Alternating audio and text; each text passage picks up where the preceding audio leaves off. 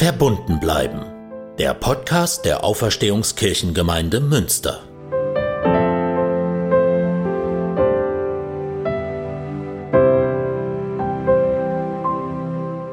Als ich in der Türkei gelebt und studiert habe, wurde ich oft von meinen Kommilitonen gefragt, was man eigentlich machen muss als Christ.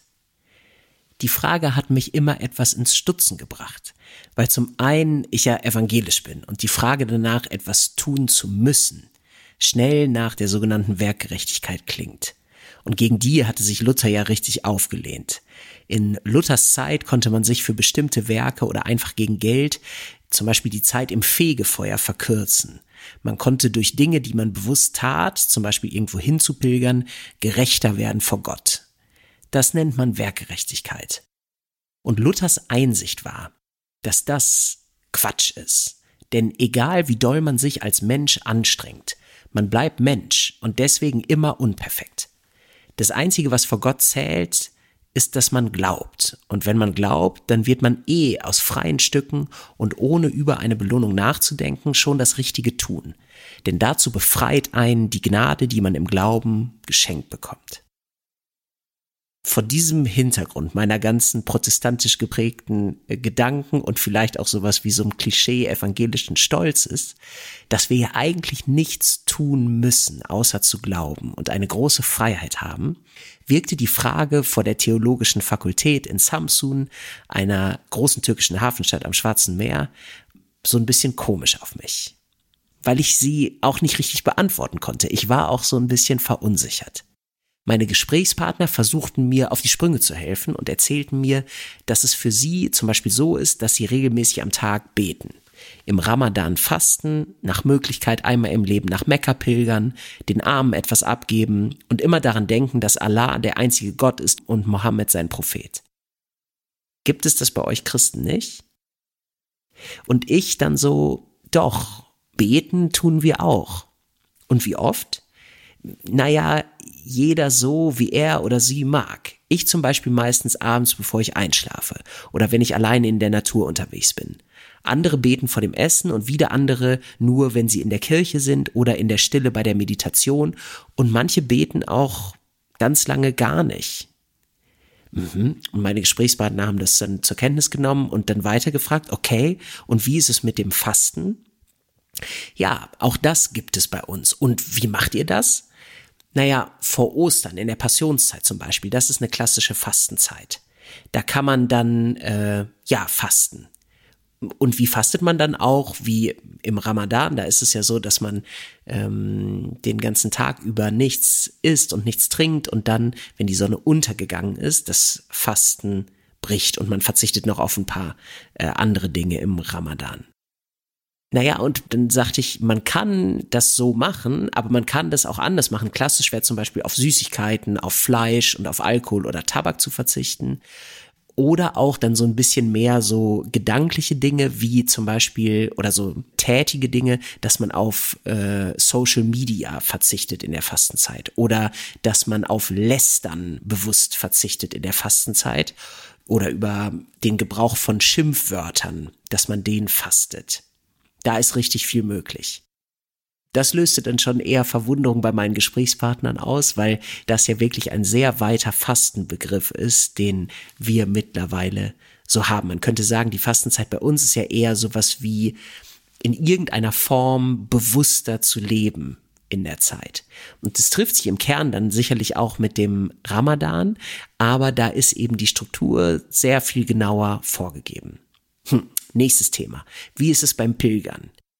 Ja, auch dort gibt es im Christentum ganz viele Möglichkeiten. Pilgern war eine lange Zeit im evangelischen Bereich dann eher auch, weil es diese katholische, äh, diesen Anstrich immer hatte, so ein bisschen weniger trendy, ist aber mittlerweile wieder ein großes Ding und wird ganz viel angeboten. Man kann zum Beispiel den Jakobsweg gehen oder man kann Klimapilgern machen oder sogar in einzelnen Städten Pilgerwege erkunden. Es gibt ganz viele verschiedene Arten zu pilgern, für längere Zeit oder auch nur für kurze Zeit. Auch das löste so ein bisschen Erstaunen dann eher aus, wenn ich das so erklärte und ließ den Eindruck zurück, dass man im Christentum ganz, ganz, ganz, ganz viel machen kann, im Grunde nichts machen muss, aber eben vieles machen kann.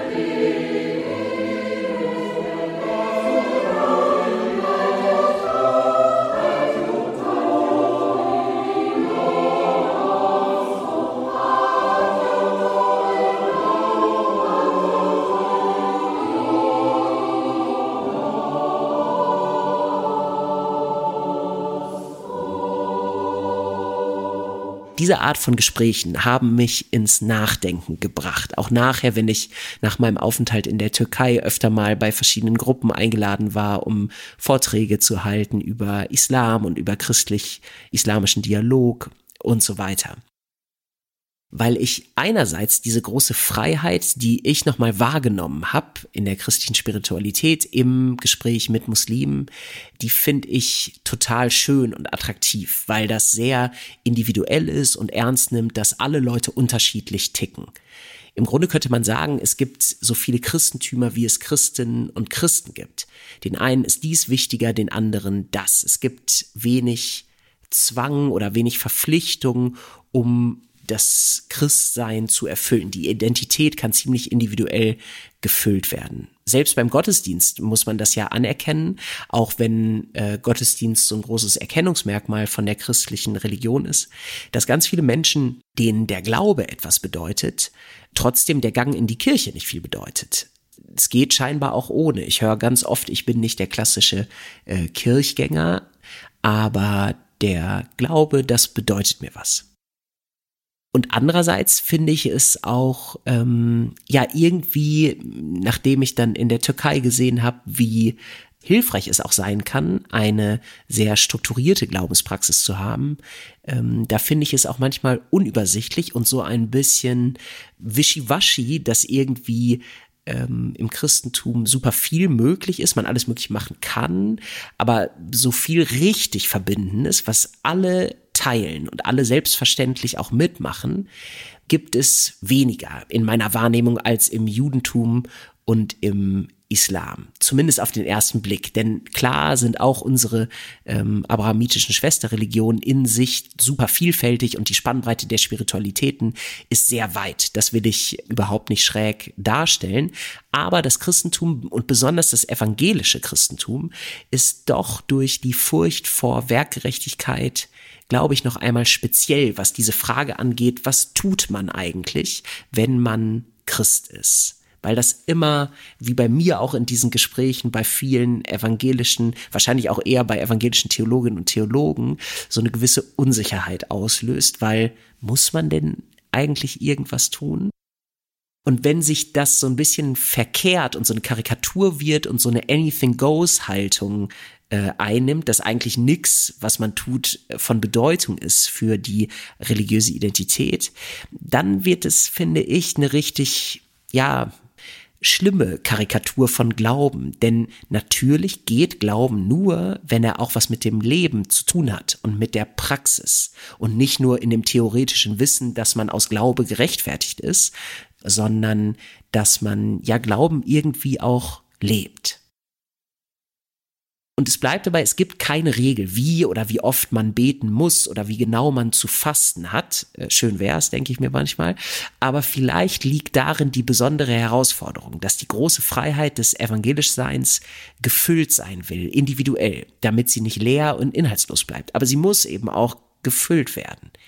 Jede und jeder ist herausgefordert, die eigenen spirituellen Bedürfnisse, die sehr unterschiedlich sein können, zu kennen, zu suchen, sich selbst kennenzulernen und das dann auch zu leben. Jedenfalls vorausgesetzt, man ist auf der Suche nach einem Glaubensleben und man möchte das auch. Du bist da.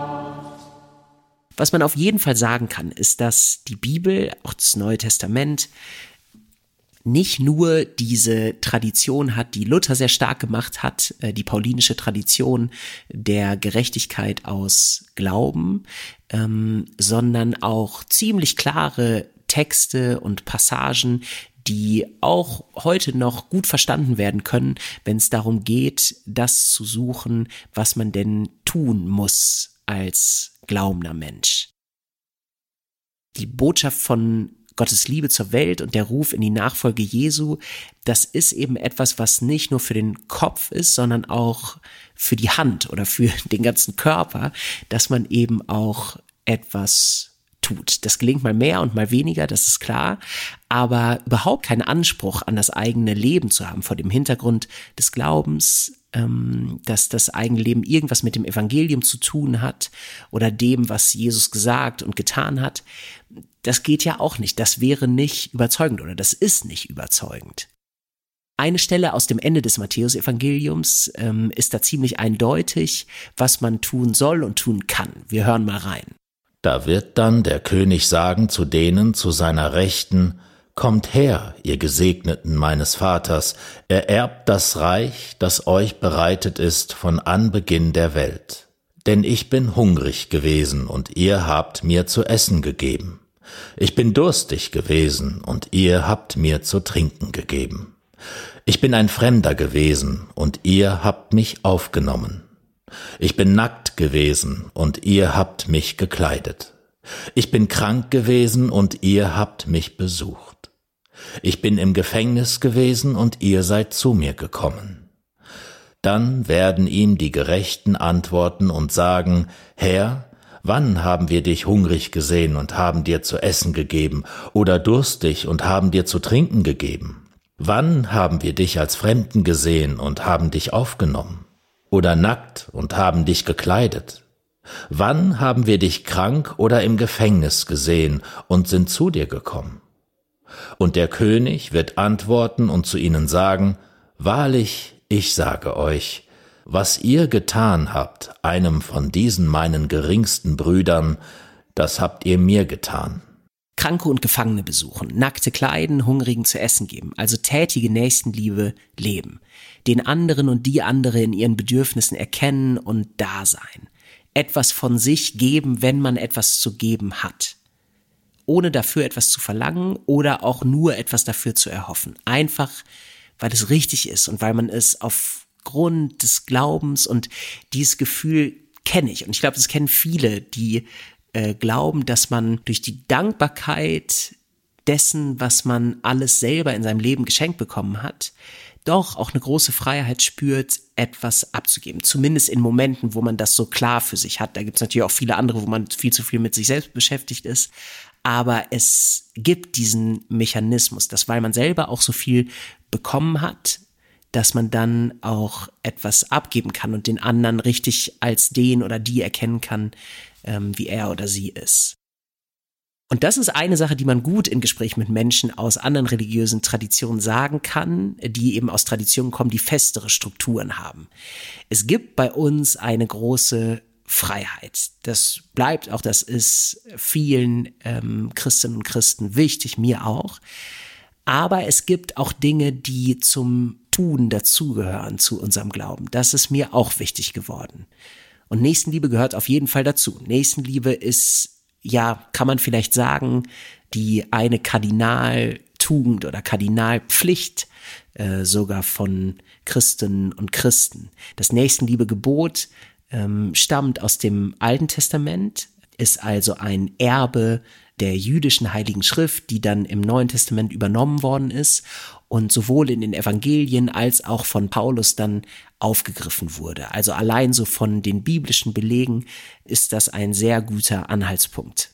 Und zur nächsten Liebe, da gehört dann eben auch der Glaube dazu, damit es funktioniert, wie ich das gerade beschrieben habe, weil tätige Nächstenliebe auch dadurch ermöglicht wird, dass man so eine innere Haltung einnehmen kann für andere, mm, die der Glaube ermöglicht.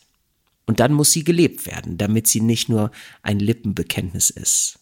Das wäre ein erster Versuch von mir, dem auf die Spur zu kommen.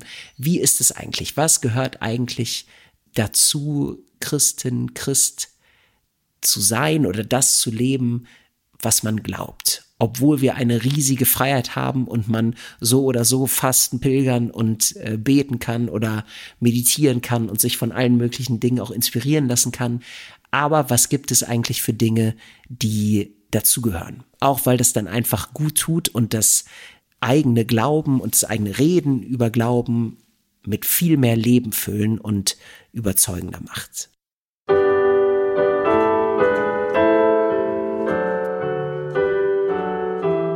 Vielen Dank fürs Zuhören. Ich wünsche euch und Ihnen allen da draußen ein weiteres gutes Durchhalten in der andauernden dritten Welle der Pandemie. Ich fühle mich total ermutigt, weil ich von immer mehr Menschen mitkriege, die geimpft sind und äh, hoffe, dass wir bald in einen Zustand kommen, wo sich doch eine Erleichterung einstellt und ähm, wir mit etwas mehr Unbeschwertheit wieder leben können. Und bis dahin halten wir gut zusammen durch und bleiben zuversichtlich. Dieser Podcast wird produziert von Lukas Pietzner. Die Musik kommt von Brigitte Stumpf-Gieselmann und dem Chor Gaudiamus. Die Stimme am Anfang und vom Bibeltext ist von Dennis Mohme. Mein Name ist Moritz Greper. Bleiben Sie verbunden und bis bald.